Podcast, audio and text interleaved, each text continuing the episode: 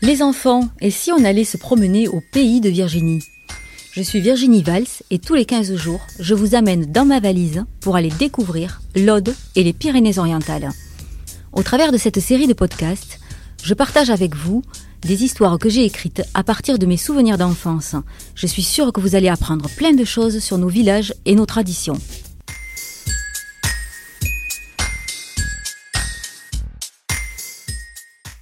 Et tout d'un coup, le souvenir m'est apparu. Ce goût, c'était celui du petit morceau de madeleine que le dimanche matin, à Combray, quand j'allais lui dire bonjour dans sa chambre, ma tante Léonie m'offrait, après l'avoir trempé dans son infusion de thé ou de tilleul.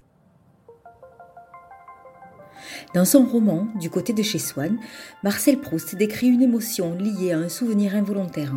Aujourd'hui est qualifié de Madeleine de Proust tout phénomène déclencheur d'une impression de réminiscence, une sensation, un flash qui ne manque pas de faire revenir un souvenir douillet, oublié et qui nous revient subitement grâce à une odeur, un goût, une sensation.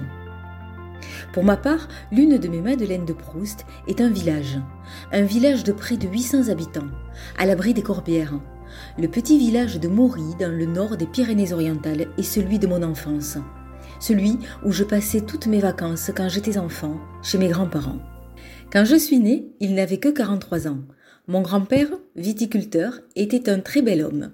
Grand, costaud, le cheveu épais et toujours bien coiffé, le teint doré par le soleil du sud.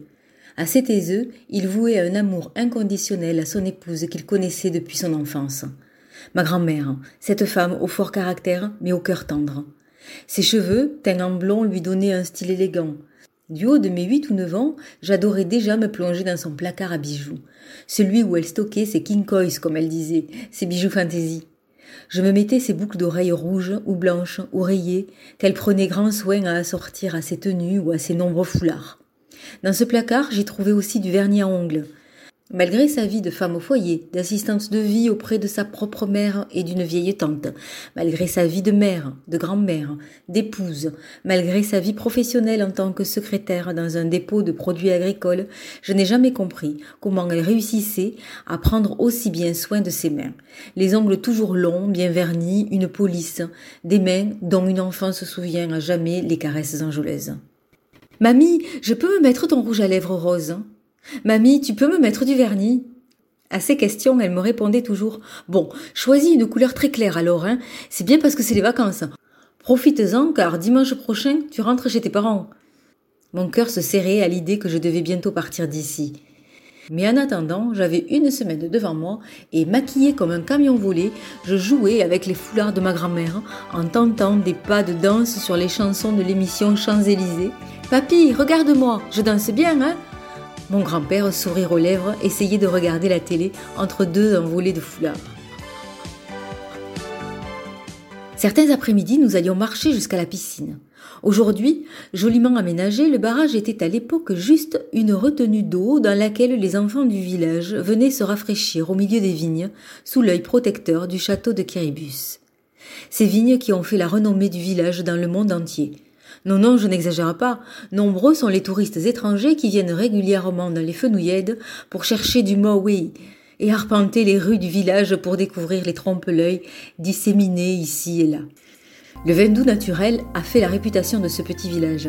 Une terre schisteuse, des précipitations faibles, une tramontane omniprésente et un soleil écrasant 260 jours par an sont les secrets de ce nectar tant convoité. Le grenache en est le cépage de prédilection. Il rentre aussi bien à la composition des VDN que dans celle des morilles secs. Sur ces terres très peu mécanisées, seule la main de l'homme y est reine. Des souvenirs de vendanges sur ces vignes pentues et caillouteuses restent ancrés dans ma mémoire.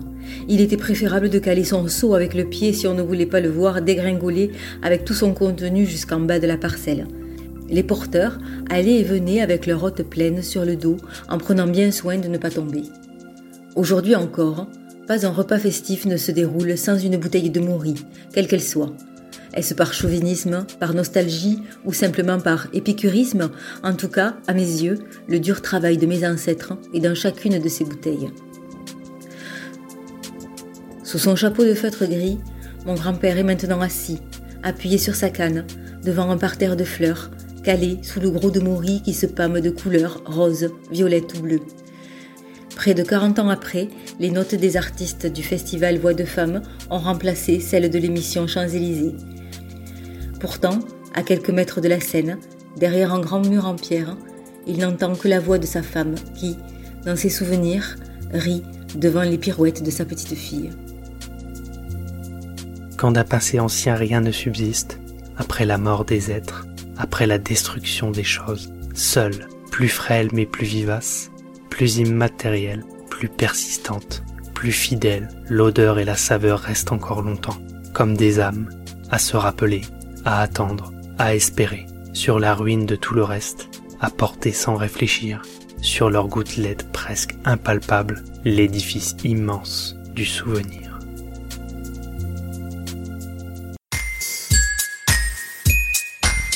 Vous venez d'écouter Au pays de Virginie, le podcast qui amène vos enfants à la découverte des petites histoires audoises et catalanes.